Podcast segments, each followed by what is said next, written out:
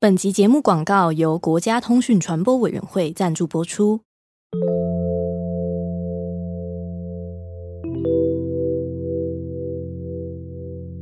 嗨，我是康纳，我是卡拉，欢迎收听偷听 Story。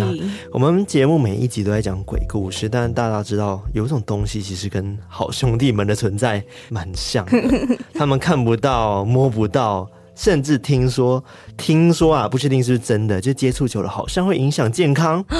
对。那我们今天要聊的就是电磁波。哇哦！对，我们节目突然间又科学化了。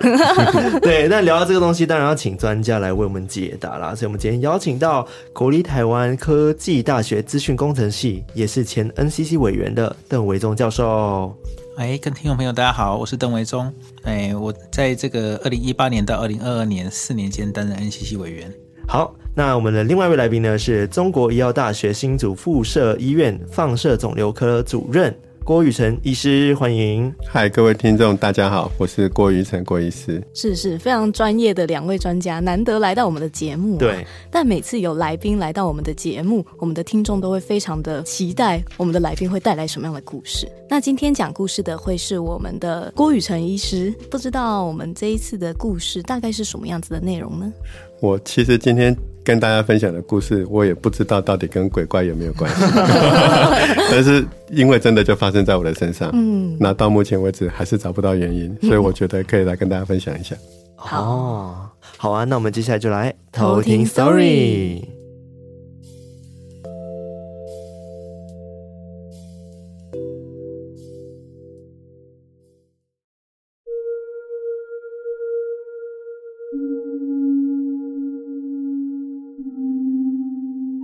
我今天要来跟大家分享这个故事，是发生在二零零六年。那那个时候，我刚考上研究所博士班，同时我也刚好搬家。然后就那一天在学校上课的时候，我突然间就在右边肩膀这个锁骨的地方剧痛。那剧痛我不知道发生什么事情，那我还是忍痛回到了家。但是到了隔天，真的是没有办法。我记得我到医院去找。我的同学协助我，因为已经痛到我没有办法了。结果我就在医师办公室里面，我就整个人就倒了啊、哦，昏倒了，倒。然后我同学吓到，之后就马上全院广播九九九，九九九就是来救的意思。嗯，然后我就在半梦半醒间听到我的同学叫所有的医护人员准备插管。啊、哦，那么严重？对对，就准备要插管。我听到插管，我就醒过来，然后我就用尽最后一点力气跟他们说：“我不要插管。”然后我同学看到我能够讲这句话，知道我醒过来，知道不用插管，就放下那个心。但问题没有解决啊，还是不知道到底发生什么事。那我们就说我我要回台北，所以就马上立刻联络了台北荣民总医院。那我就坐着自己家的车，然后到了台北荣总，就立刻安排住进病房。那就在那段时间里面，照顾我的那个医生是个感染科医生，他帮我排了所有的检查。这个所有的检查包括什么？我讲给各位听：性病梅毒的哦，AIDS 的，还有大家最不想的癌症的。哦，就是因为找不到原因，连那个医生也不知道到底发生什么事，嗯，所以能够做的检查全都做了，最后结果还是什么都找不到。但是我的痛痛到我必须要用麻醉型的止痛药，才有办法止那个痛。嗯，那打到那个照顾我的护士就跟我说：“郭医师，你真的还要再继续打下去吗？”因为他手都在抖了，因为那个量已经很高。我就用很微弱的力气跟他说：“不打不行啊，你还是帮我打，责任我自己担。”那这样的情形就持续了大概一个多礼拜，还是找不到任何的原因，医师也束手无策。到就在那个时候，我一位朋友，他会看姓名学，会看一些风水方面的事情。他知道这件事情，他到医院来探病，然后他看到我的样子，就走到我旁边，在我的背后面。拍一拍，然后再到我的前面帮我稍微敷一敷，我不知道，然后嘴巴念念有词。就在他做完这些事情之后，我的痛竟然好了一半。哦，隔天不用打止痛药了。哇，然后我就问了我那个朋友说：“你到底是用了什么方法？” 他就跟我说：“郭医师，你是不是有搬家没有拜第几组？”哦，我说：“对，我不知道要拜地基组。”他说：“有人生气了。”哦，然后我们这种学医的怎么可能会相信这种答案呢？对不对？但是事实就是发生在我的身上啊。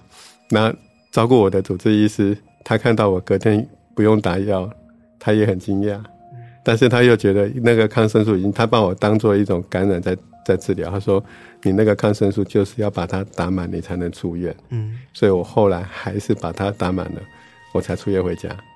哇，那这件事情已经经历到现在已经十八年，十七十八年了，嗯，还是一样未知。到目前为止，不知道到底是什么病因，嗯、可能真的就是我的朋友说的，就是我得罪了某个东西。嗯，对。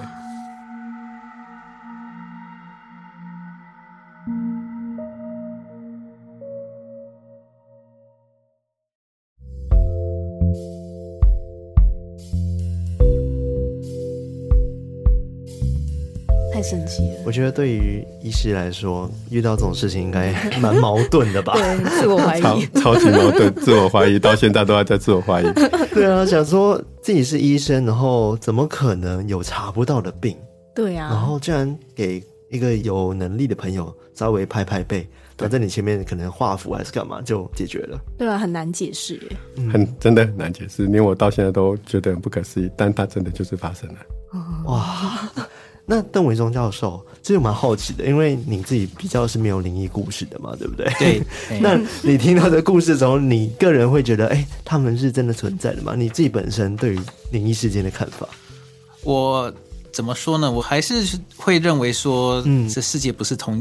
不是只有一个标准啦，嗯，嗯。我我的会我会我会尊重别人的生活经验，对，跟我们的节目宗旨蛮像的，因为我们常常会收到很多听众投稿的故事，嗯，然后其实我们也不能说就是哦，他们遇到的一定是假的，就是虽然我们自己可能 没有看过，或者是可能呃没有自己体验过，但是我们都尊重那是他的生命经验，是。对，然后相信说那他感受的应该就是真的，对，我觉得跟电磁波其实有一点关系的是。嗯嗯，因为我们很常在讲鬼故事，刚刚讲到他看不到跟摸不到这件事情。然后其实电磁波它也有两种说法。嗯，就以前我们在讲鬼故事的禁忌或者民俗说法，然后我们讲说把手机放在床头上面，其实也是禁忌的一种，因为据说在民俗上。电磁波是属火的，嗯嗯，有这种说法，对，所以很容易引起什么情绪不稳啊、易怒啊，甚至是可能会让你的运势下降、事业运下降，嗯嗯，对，或者造成一些口角是非等等，对。对。但是我就蛮好奇说，那只是在玄学上面很常讲的禁忌，嗯，但如果是以科学角度来看的话，哎，我们平时很常听家里的父母会跟我们讲。手机不要放在我们的床头上面，对，或者是你晚上充电的时候不要把手机放在上面，嗯，嗯，这样子的话会影响到你的睡眠，甚至会影响到你健康。我们好奇说，哎、欸，这是真的吗？不好说，这有可能，应该应该这样说啦，就是在科学上，电磁波其实就是一种能量的散射嘛，嗯、哦，那它通常呃自然产生的电磁波，它有点像这个所谓的。呃，不定向的天线，就是说它是往任何所有方向都去散射的。嗯，那这个时候确实啦，就是您刚刚讲到说是手机嘛，对不对？手机不要放床头。那这这时候要看，就是说你的手机到底是诶 stand by 有没有在这个发射电磁波哈？为什为什么这样讲呢？因为其实手机它本身要去接收那个基地台的通讯嘛，嗯，所以它本身在听，在听这件事情，因为它不是只有听而已，它也要发送，所以。他们中间会做一个同步，那有的时候它的那个手机本身的天线也会发射电磁波，嗯、但是如果它真的就是 standby，它真的就是进入了那种待机模式的话，嗯、它可能就完全跟你一样睡死了哦。所以到底你在充电、你在睡觉的时候，它有没有在做工呢？这个我觉得要看情况了。嘿，如果说，像现在，哎，我自己是拿 iPhone 嘛，嗯，iPhone 大概到了 iPhone 十 i。iOS 十四还是多少的时候，就已经说，哎、欸，有那个夜间勿扰模式。嗯啊，对，对对对，所以大概到那个之后，它它就不会啊，它就不会再去。对对对对对所以你你把它放在床头，其实是 OK 的。嗯嗯。哦，所以其实是要看你到底有没有在使用它。就比如说，你可能手机一直开着一些应用程式等等，嗯、就有可能它是有一些电磁波在影响的。对，因为我记得有一些 App 还有那种睡眠侦测的，嗯、那那种也会有影响吗？呃，睡眠侦测那个可能是它只是把麦克风打开而已啦。哦，录你睡觉的声音。对，因为我蛮好奇它到底是什么啊？基本上电磁波它就是一个能量，嗯、那你大概可以用两个面向来谈它，一个是它的功率，嗯，好。那一个就是它的频率高低。以功率来讲的话，比如说有些电磁波功率高的话也是很可怕，像诶、欸、微波炉。嗯，好，微波炉我们在一般那个便利商店，你买一个什么意大利面，丢进去九十秒不到，它就热腾腾了啊。那其他的功率很高，所以它当然也就会有危险性。嗯，对，嗯。那我要讲的事情是这样，频率越高的那个呃波啊，嗯，越容易会被吸收掉。那那因此对人体的破坏力就会比较高一点。嗯，好，所以待会可能那个呃，郭医师可以介绍一下，就是嗯，更高频的我们叫做游离辐射，可能会对人体会有一些好对。那但是一般的电磁波，因为远远连连可见光都还不到啦，所以就不用太担心。嗯，刚提到的游离辐射，我蛮好奇是什么的，郭医师可以帮我们解答一下吗？刚刚教授其实有把电磁波的基本原理跟大家做个说明哈，嗯、那我稍微再简介一下。其实电磁波它其实就是一种能量传递的方式，嗯，那这个能量可以从很低到很高，嗯，啊，可见光就是其中的一小部分。好，那我其实我们人类能够看到的。可见光其实是很小，就红橙黄绿蓝靛紫嘛，对不对？嗯、好，可是，在红橙黄绿蓝靛紫的之前跟之后，其实都还有一些我们看不见的。嗯，那如果我今天用一种我我自己在思考，我自己生了这个病之后，我自己在思考，就是。嗯如果我们今天把我们的人分成肉体跟灵魂，嗯。嗯，那肉体可能就是我们可见的范围。啊，那灵魂可能就是属于那个能量，嗯嗯，那或许这些好兄弟们是真的存在，嗯，只是它不存在于我们可见光的范围，是。那我们因为看不到摸不到，我们就没有办法去知道它到底存在或不存在，是。嗯，啊，这个部分就会公说公有理，婆说婆有理，是。除非你今天有一个仪器。可以侦测，对，可以去侦测这个好兄弟们，那你就可能知道好兄弟们的波长或频率是多少。嗯嗯，那很显然很难，到目前为止没有这样的设备被发明出来。对，因为没有一个官方的设备。对，对，因为我在看到很多那种探险的，很喜欢去鬼地方探险的人，他们都会带一个不知道哪里来的一些仪器，然后会去侦测那边的频率，甚至是电磁波等等的。对，那但是在刚刚教授讲的。我们在用的手机，嗯，好，或者是我们医院在用的游离辐射，那个是有仪器可以侦测出来的哦。所以，我们虽然看不到、摸不到，但我们可以侦测，我们就知道它存在。好，嗯、那所以在这个时候呢，像刚刚我们现在手机啦微波炉这些，其实就所谓的非游离辐射。非游离辐射，对，它不会把我们的身体的 DNA 或者是什么造成严重的破坏。嗯，那个是物理范围，我们今天不讲。那游离辐射就不是了。嗯嗯，游离辐射呢，它是真的会把我们的 DNA 破坏。哦，它能量很强，强大到我们人体细胞里面的 DNA 如果被破坏，就会有危险。嗯，所以这些要被管制。举例，我们常常在照的 X 光。嗯嗯嗯嗯，电脑断层，还有我自己的领域用到的直线加速器，或你们知道的钴六十。嗯嗯，还有最近呢。大家都很常在谈的质子治疗，或重粒子治疗，这些都是属于非常高能量的游离辐射的设备。哦，所以你如果到医院去，你会看到有一个红黄色的那个有辐射什么管制的那个标记，嗯嗯，那个就是全部用在游离辐射。当你如果看到那个，你会不知道是不是就不要靠近它，不要靠近它，这样就没事了。哦，原来如此。所以像高压电应该也是对不对？高压电应该不算。嗯，它只是因为它本身有危险，所以它必须要用高压电塔把它架到很高的地方，怕人过去接触到它。哦，是它本身就很危险，这样子。对，没错。原来如此。那我刚刚又想到，就是一个比较玄学的部分啦，就是我们常常听到很多听众投稿的故事，都是说哦，我们的可能对讲机或者是一些电视，它会自己在叉叉 G。然后我们就有一个说法是，其实那些好兄弟们是可以去控制这些 电磁波的。对，然后想要请问两位专家，就是像这样子电磁波被干扰的这样情况，可能的原因有哪些？为什么会这样？OK，呃，我先讲一下哈，就是我们现在所有的那个电器用品，它在使用那个电磁波的时候，它一定会先决定说它是在什么样的一个频率啦。嗯，好，我们叫工作频率。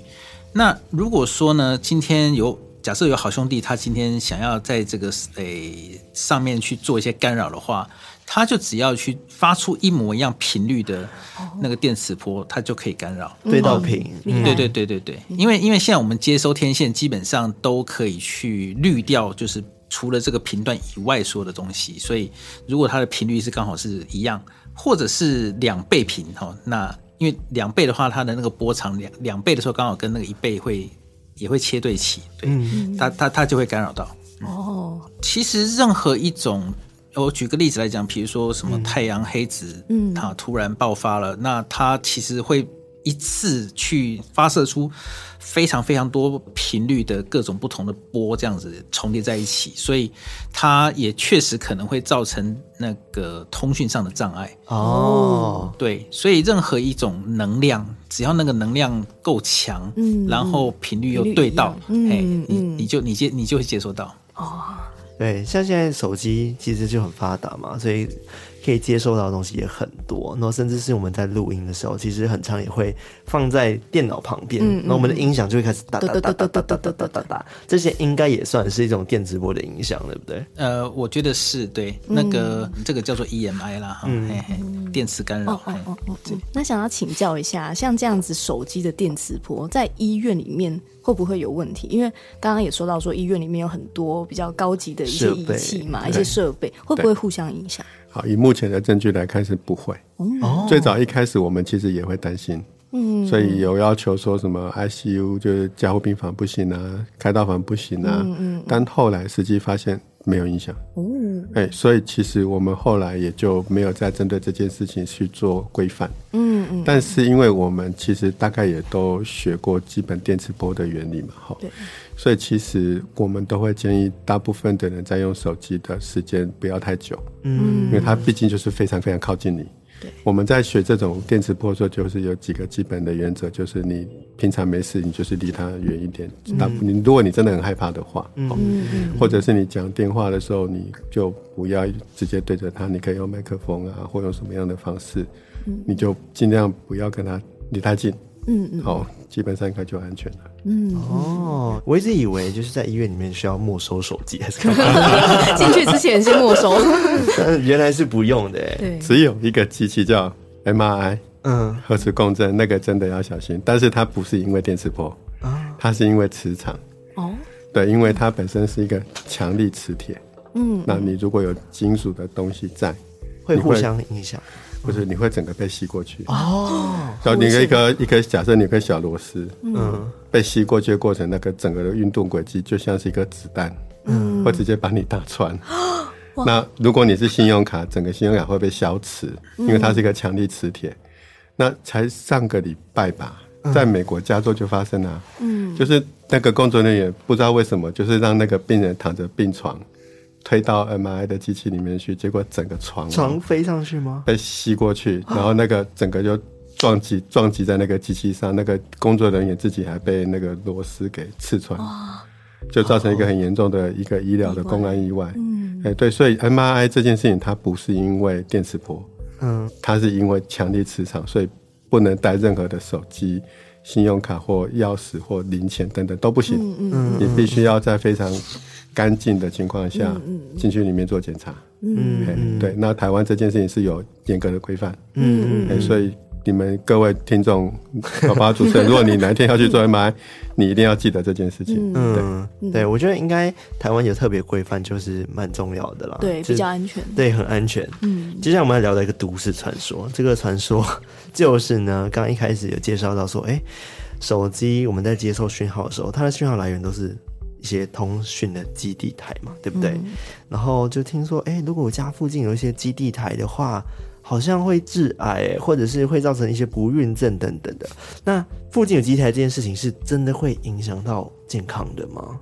因为我刚刚有提到有说的非游离辐射跟游离辐射，对，对不对？嗯、好，那游离辐射这件事情是被认定真的会致癌，嗯，它可以治疗癌症，但它也会导致癌症。哦，好，所以像游离辐射这种，我们就在 WHO 里面把它定义为一级，哦、一级就是会致癌，确定的，有危险性的。好，那电磁波呢？嗯，电磁波其实是被归类在二 B，二 B 的意思就是目前 WHO 认为没有科学临床研究证据显示会有致癌的风险。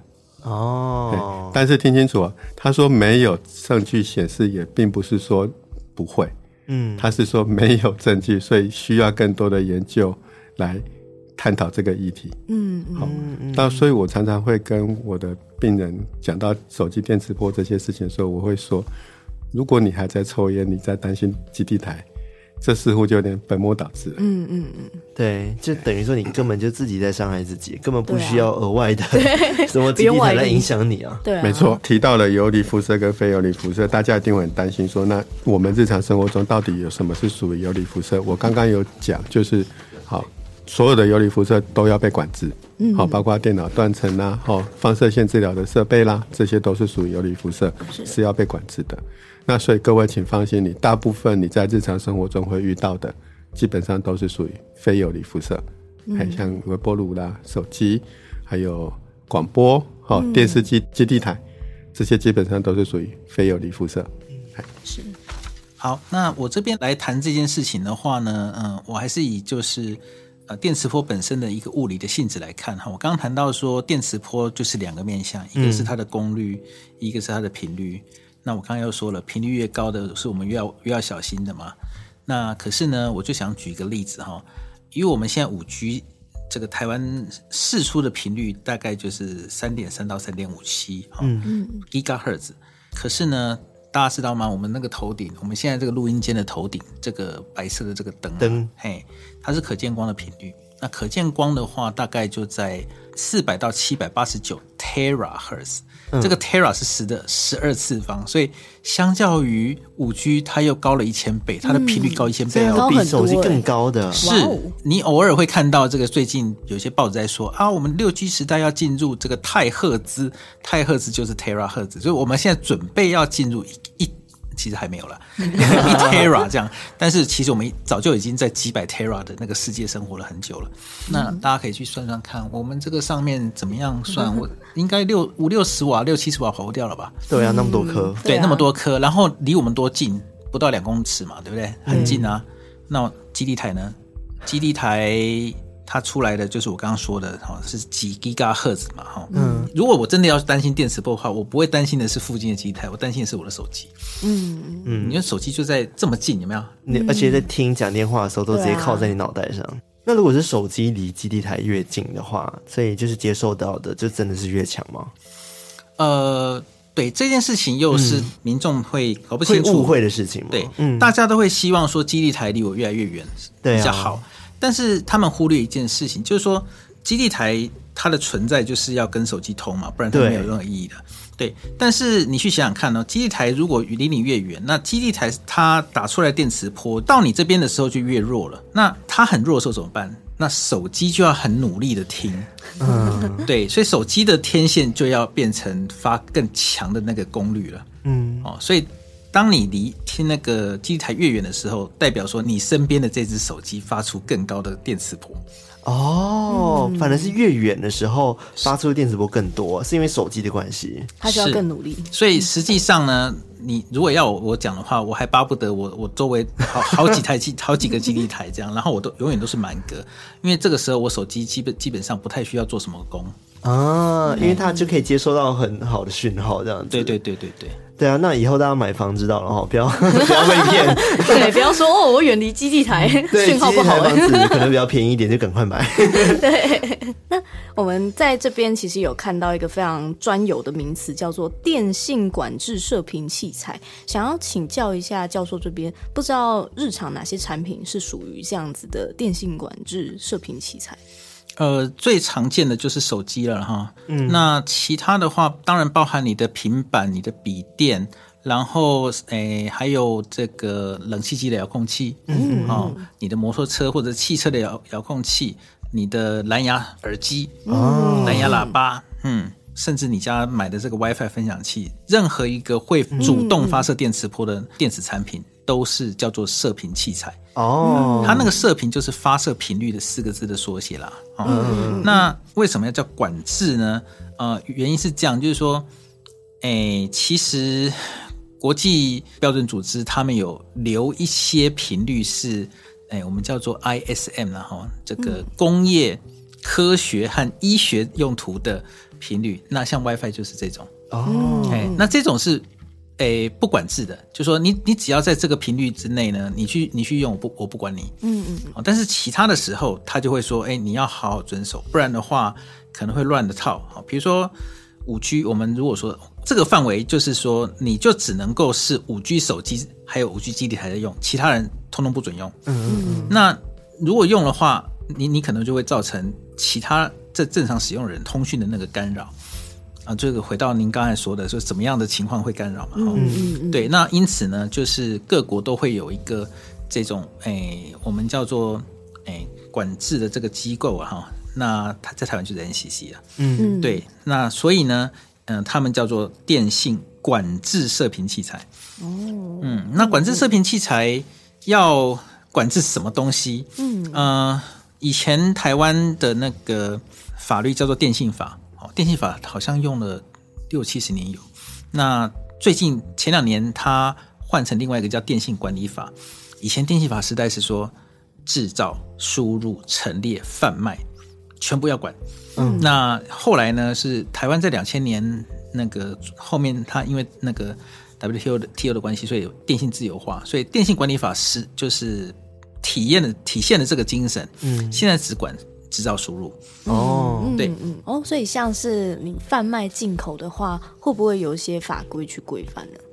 是，就是说你在呃输入的时候，你一定要是确保说这个东西两种情况，一种就是说，哎，我输入我要拿来卖的话，我就要去哎确保说它有这个做形式认证了。哦，在在那个 NCC 的术语里面叫形式认证。好，那所谓形式认证就是说哦。NCC 知道说，在其 NCC 里面有登录说，哎，这个设备它会用到哪些频段，然后它的功率是多少？嗯，先报备的概念。对，对，然后发一个发一个那个贴纸给你，上面有写 NCC，然后后面一一串大概二十二十位数的数字这样子，然后你得贴在你的那个设备上面。哦，像那个以前 iPhone。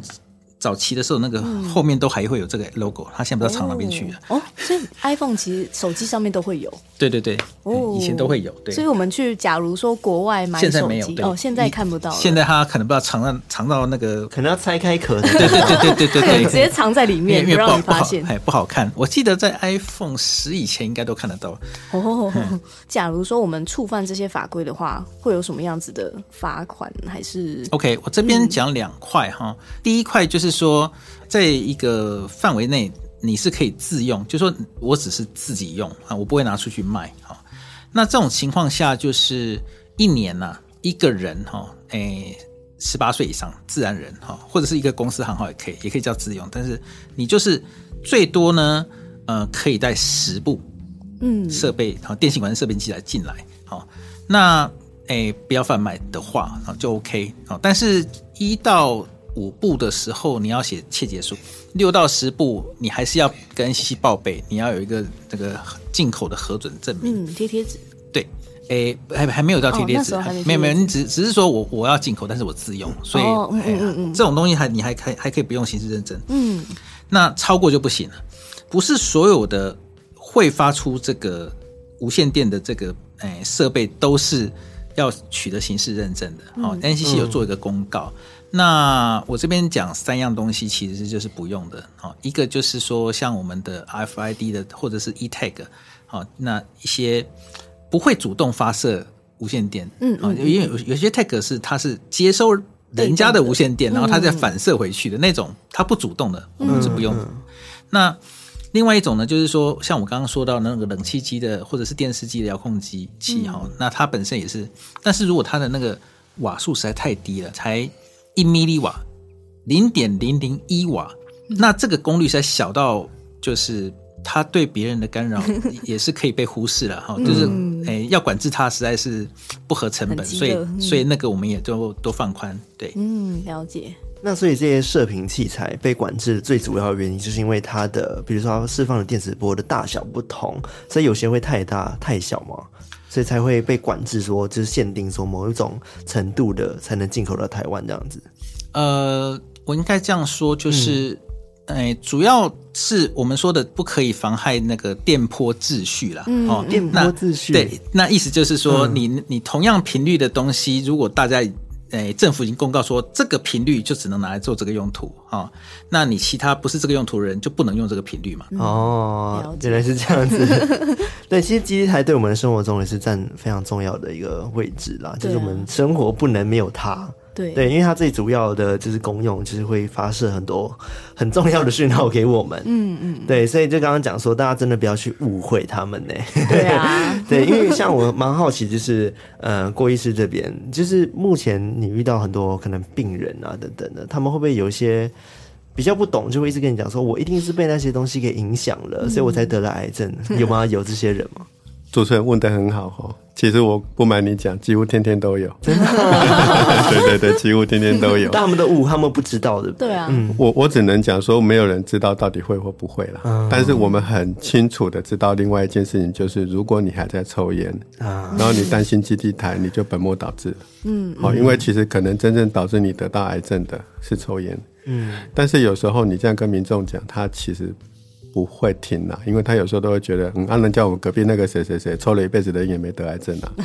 哦，我们常常听到的反驳的就是会是这样的一个反驳啦。哈。嗯嗯。那所以其实这些并不是每一个抽烟的人都会。嗯。所以我们其实统计上是说，大部分抽烟的人有百分之多少得癌症，然后没有抽烟的人多少得癌症，那很明显的比例上是有落差的。嗯。所以我们才会把抽烟这件定义为它。是会得癌症的，嗯，那手机就很难做这样的研究啊，嗯，对吧？你说每个人都在用手机，那你如何去在做研究当中去说啊，这个人用手机得了癌症，那个人用手机没有得癌症，嗯嗯嗯，哦，你可能要用多久，然后哪个品牌，然后好多好多的一些复杂的因素，像刚刚教授有提到。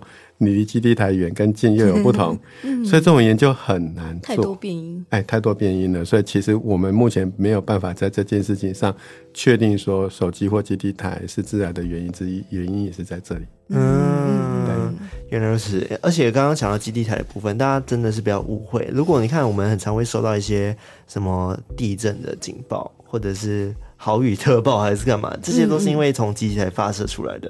对对，像我在马来西亚就没有 没有这样子的一些搜寻的东西，所以我常常跟我的学生在教的时候，你就知道说，好，电磁波也罢，辐射也罢，它其实已经救了很多人。嗯，对，那真的它害的很多人的这个的比例，其实是远低于它救了很多人。所以如果说今天大家都因为害怕它得到癌症，所以都不要用这些东西。那马上就回到原始人的状态，那原始人就没有危险吗？嗯，原始人的危险可能比我们更多，更多对不对？哦，真的，我觉得这点讲的很好，很有道理耶。那主持人刚才也提到了一个这个，诶、欸，说豪雨和地震的时候的警报嘛，哈、嗯，对，那这是我们国家就是一个特别蛮特别的一个服务啦，就是叫做灾防告警系统的细胞广播呃讯息服务，那。哎，他的目的就是说，有这样的一个好大雨啊、地震的时候，就是很快的会让所有有有手机的人都马上收到服务。那但是在台湾哈，这基地台除了能够达到这样的服务之外，实际上我在提另外一件事情，就是呃，很多的基地台呢，它我们会特别比较地势低洼，或者是或比较地震频发频繁发生的地方，嗯嗯，那边的基地台其实 NCC 都会去补助它去做一个。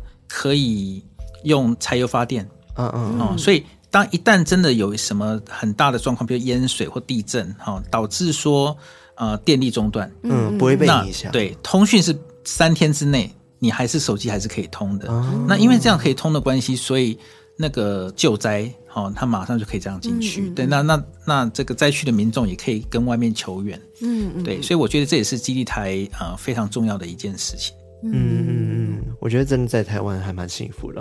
对啊。我我我突然想到哈，我曾经有过一个故事是这样哈，嗯，因为我刚刚不是一开始讲了我的故事嘛，对，那我其实也不晓得那些好兄弟或神到底在不在，我其实不知道，嗯、但是我不会再那么的铁齿说一定没有，嗯，好，所以有一次有一个病人来跟我说，郭医师，现在在 COVID nineteen 啊，好，妈做给我麦奎德，我要去拔杯，我去拔杯三杯都无，嗯，要给我麦奎德，然后我就跟他说，那你有没有想过？我是妈祖派来救你的哦、欸，你知道吗？那个病人一听，整个愣住了。后来想想，你讲的有道理耶，超级有道理的，嘿，超级有道理。他真的就相信我的话，嗯、就真的开刀了。嗯嗯。好，那开完刀之后，他后来陆续得了两个癌症，他总共得过三个，在半年内得了三个癌症，三个都不同癌症。嗯。但是因为有了第一次的经验，他第二次跟第三次就毅然决然相信医生是妈祖派来的。嗯嗯，所以他就二话不说的接受手术，嗯，然后现在已经过了三年了，人都好好的。嗯嗯，哇，我觉得大家遇到这种事情，真的第一时间还是要就医。对，真的先相信专业这样。就是我们不用去否定这个好兄弟或神到底在不在，对。但是如果你换一个角度去思考。答案就会不一样。对，因为我们曾经就是有看过很多，就是比如说特殊职业的人，他们有在帮忙处理事情哦。嗯，他们都会先跟那些来求神问卜的人，就跟他们讲说：“你先去看医生，医生解不了，再来我这边。”对，对我觉得这点很好。嗯，对，真的就是这样子诶，大家先先寻求就是科学的帮助，解决不了的话，那真的有可能就是玄学了。对。对，好，再一次感谢今天的两位来宾。哇，我觉得这集真的是长知识，对，满满的知识，超级多知识。那假如说我们其他听众啊，想要多了解这方面的知识的话，可以到哪里去找到我们的资讯呢？刑事认证的话，大家都只要找谷歌大神哈，打 NCC 和刑事认证这两个关键词，应该就可以搜得到。对，那至于电磁波各方面的话，哎，打 NCC 和电磁波，应该也可以有很多的。谷歌大神都知道，是是是。对，现在网络资讯其实很发达，所以其实这些资料在网络上应该都可以找得到。嗯，真的是很专业的资讯。对，我觉得自己其实还蛮不错的。对啊，对，我们一开始还很担心说我们会不会听不懂，但其实两位专家都讲的其实非常的白话，那我一听就知道说，哎，曾经我们所所误会的东西，真的都是误会，其实没有那么严重。对啊，我们在辟谣。好，那今天真的很开心，可以邀请到两位来宾，就是感谢邓维忠教授跟郭宇成医师，谢谢，谢谢。好，那我们今天到这边喽，那我们下次再来。偷听 story，拜拜，拜拜，拜拜。